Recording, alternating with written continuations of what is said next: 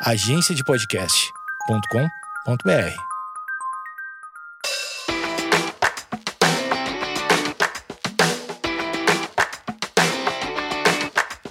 Olá, pessoal! Esse é o meu podcast Nariz, Ouvido, Garganta e Algo a Mais. Esse é o meu vigésimo episódio. Ah! E o tema é Mulheres grávidas engravidam e chegou a minha vez.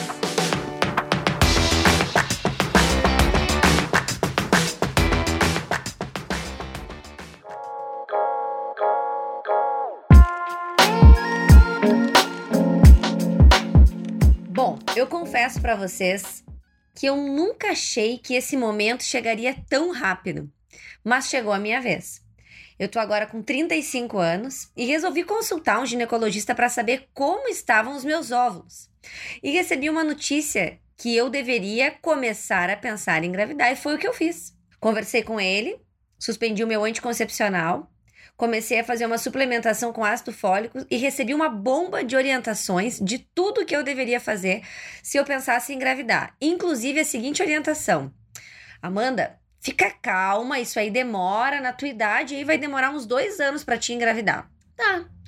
Recebi aquelas notícias, aquelas orientações: não beber, uh, cuidar com os alimentos, fazer todas as vacinas. Recebi todas as orientações como uma boa paciente. Suspendi o anticoncepcional e esqueci do assunto. Bom, resolvi viajar para visitar algumas amigas. Cheguei em Santa Maria e uma amiga minha me olhou e disse assim: Amanda, tu tá grávida. E eu comecei a rir. Pensei, meu Deus, acabei de suspender a pílula, faz uma cartela que eu suspendi essa pílula, já tô grávida, não pode ser. Ela sim, tá grávida. Vamos comemorar hoje amanhã a gente faz o teste. Claro, aceitei na hora, gente. Não passava pela minha cabeça que eu ia ser a próxima gestante do grupo. No outro dia, compramos o teste de farmácia, meu primeiro teste de farmácia. Escutem essa: primeiro teste, uma mulher de 35 anos de farmácia. Fomos fazer o teste no banheiro e eu gritei: Thaís, pelo amor de Deus, tem uma coisa errada com esse teste. E ela veio: Sim, Amanda, você está grávida. Quando ela falou isso para mim, o meu mundo girou assim 180 graus e eu pensei: Uau, posso ser mãe.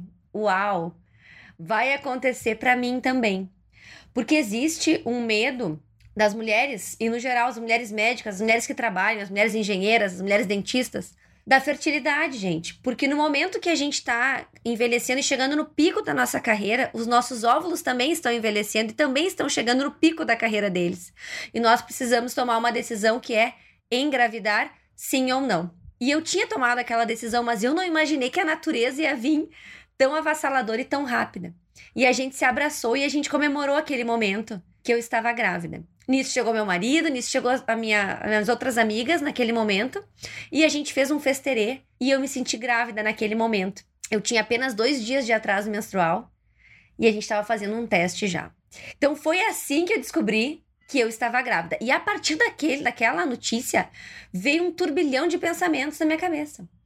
Eu que sempre achei que eu queria um, assim, um ginecologista bem objetivo, bem racional, que eu queria fazer certamente um parto cesárea, eu já mudei de ideia naquele momento. Naquele momento eu já comecei a pensar num parto vaginal, eu já comecei a pensar como ia ser a minha vida, eu já comecei a repensar as minhas atitudes. Vocês podem chamar do que vocês quiserem. Progesterona, natureza, Deus, entendimento, amadurecimento mas é transformador tu receber a notícia que tu tá gerando alguém. E olha que interessante, naquela noite, foi um sábado que nós recebemos a notícia. No sábado à noite, eu já tive o primeiro sintoma da gestação. Eu acordei de madrugada com muita dor. Mas uma dor, gente, uma dor, uma dor, uma dor embaixo do ventre, uma dor, uma cólica que eu fiquei taquicárdica, eu fiquei pálida, eu me senti mal, eu chamei meu marido, eu fiz um fuzuê. E naquele momento eu percebi que tudo tinha mudado nas nossas vidas. Na mesma hora que nasceu a alegria, o prazer, a transformação, nasceu o medo. O medo de que tudo estivesse bem, o medo de como ia ser a nossa vida. Então, tudo isso acompanha essa notícia de chegou a minha vez. E é sobre isso que eu quero conversar hoje. É engraçado falar isso porque a gente faz seis anos de medicina a gente atua como especialista, eu como otorrino, a gente acompanha vários pacientes grávidas, mas eu nunca tive noção do que era realmente estar grávida. Eu tinha comprado aquela ideia enganadora que a gente tem que parar de vender, que gravidez não é doença, que a grávida está num estado completamente normal. Pessoal, eu não sei para quem, mas para mim não foi assim. Gravidez não é doença, é verdade. Gravidez é transformação. Mas eu comecei a ir ao banheiro pelo menos umas cinco vezes por turno. Eu comecei a sentir tanta sede, tanta sede, tanta sede que eu tinha que trabalhar com uma garrafa de um litro de água. Eu tinha cólicas. Esse foi um período mais difícil para mim até agora. Eu tive muitas cólicas e ninguém me dizia que gestante tinha cólica. Eu tinha cólicas durante a madrugada de ficar gelada, com o coração acelerado e achar realmente que eu estava passando muito mal. De precisar ficar embaixo do chuveiro de tanta cólica. Fome. Você sabe o que é fome de uma grávida? Ninguém tinha me dito isso. Ninguém tinha me informado da fome que a gente sente. Eu não sentia fome de porcaria, eu sentia fome de polenta, mandioca, batata. Mas quem sabe tu come uma saladinha. Gente, era fome. Eu precisava comer. E aí eu passei por um momento nesse primeiro trimestre, que são os primeiros três meses da gestação. No primeiro mês eu passei por isso, que foi perder todo o meu guarda-roupa. Perdi todas as minhas roupas. Por quê? Nada entrava mais em mim, pessoal. No primeiro mês eu engravidei 2 quilos e as minhas roupas sem elástico, roupas de uh, mais retas, não, não me serviam mais. Eu tive que comprar roupas. E aí eu percebi o que, que uma pessoa 42 passa na nossa sociedade atual. Não tem roupa para quem é 42. Não tem roupa. Hoje em dia eu já tô vestindo 44, tá? Então, uh, que, que a gente tá fazendo? A gente não tá fabricando roupa para pessoas mais gordinhas, é isso? Então eu era uma gordinha numa loja de roupas que eu sempre comprei, várias lojas de roupa, e não tinham roupas para o meu tamanho. Isso pode parecer uma bobagem, porque eu ouvi de muitas gestantes. Eu usei uma calça leg e uma blusa por cima, mas não é o que eu quero. Eu quero continuar sendo eu. Eu não posso usar as mesmas roupas que eu usava numa numeração maior? Pelo visto, não, gente. A sociedade ela faz roupas até o 40, com dificuldade, tá? Ela gosta mesmo de 38. Então, uh, ficar grávida me abriu um leque de pensamentos que eu nunca tinha, nunca tinha imaginado. Eu não tinha noção que quem está acima do peso não encontra roupa. Então tem toda essa essa estrutura social que a gestante que trabalha, como é o meu caso, trabalha, se mantém na sociedade, que empreende, que tem empresa, que tem reuniões, que tem evento, que dá palestras, enfrenta. Eu não tenho condições de ir vestida com um chinelinho e uma, uma calça leg e uma camiseta em todos os meus compromissos. E eu não quero isso. Se eu, se eu quisesse, até poderia, mas eu não quero isso.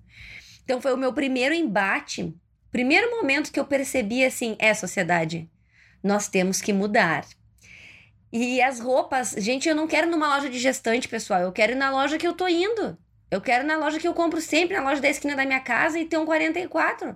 Pelo menos no início da minha gestação. Então fica a dica, hein? Façam roupas para todos os tamanhos. É muito chato isso, tu não ter roupa para te vestir. Outro assunto polêmico que eu nunca dei bola foram as náuseas. Pessoal, você sabe o que é ter náusea? Náusea é algo muito incapacitante. Eu tive bastante náusea, eu não tive vômitos, mas pensa numa pessoa que teve náusea. Eu acordava todo dia como se eu tivesse de ressaca, mas eu não tinha bebido nada. E assim, tu fica 30 dias, 40 dias com essa sensação.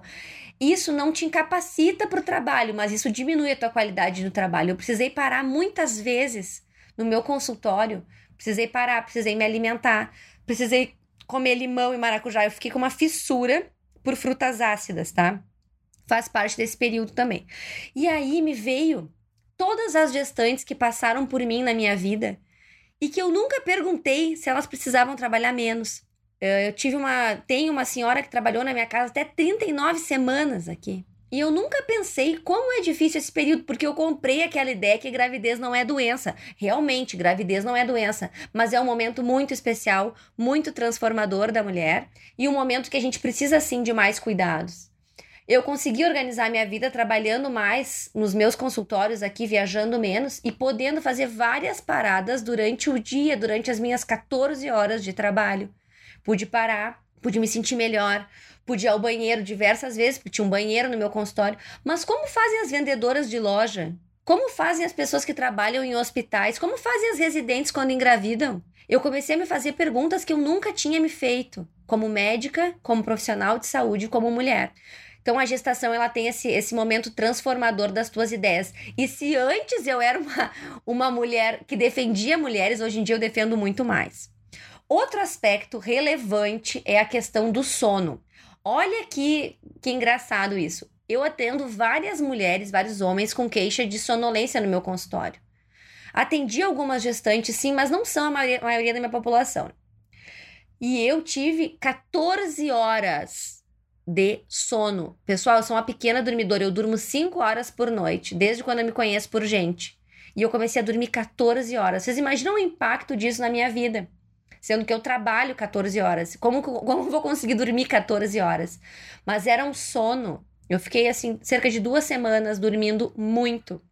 E um sono muito gostoso, muito reparador, muito uh, efetivo, um sono com certeza de sono de ondas lentas, um sono gostoso, mas uma sonolência e um sono incapacitante. Eu precisei diminuir as minhas atividades para dormir. E nesse momento eu vi como atrapalha, como a hipersonolência atrapalha a vida das pessoas. E esse momento da gestação a gente tem que refletir mais sobre isso. O que, que a gente está fazendo com as pessoas que trabalham, que precisam trabalhar e estão grávidas? Será que a gente precisa realmente que essa gestante trabalhe todas as horas que a gente combinou? Será que a gente não pode dar uma redução de horas nesse primeiro trimestre? A minha eficiência no meu trabalho diminuiu eu tive que trabalhar menos horas e descansar mais. E isso me ajudou pra caramba. O que eu aprendi nesses três meses de gestação? Em primeiro lugar, a confiar no médico que a gente escolhe para cuidar da gente. Eu troquei de obstetra, me encontrei com uma, com uma outra profissional que se adequou mais a essa minha fase.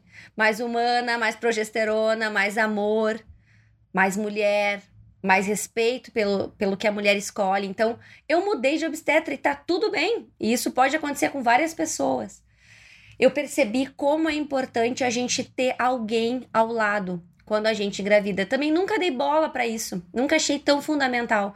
Hoje em dia eu vejo que é fundamental tu ter o amor do teu parceiro e tu ter a confiança e a parceria nessas situações. Eu precisei muitas vezes segurar a mão dele durante esses três meses. Precisei muitas vezes ouvir: vai ficar tudo bem, é uma transformação, tu tá mais carente. Então, nesses três meses foi fundamental isso. E outro ponto é de aceitação. Não é fácil gerar uma outra vida, mas é maravilhoso. É a coisa mais linda que a gente pode viver e eu tô vivendo tudo isso.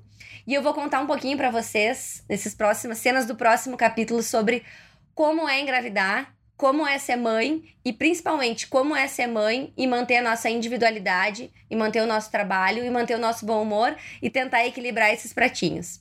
Pessoal, me mandem dúvidas no Amanda Costa Torrino, me mandem dicas, me mandem um oi e vamos continuar por aqui.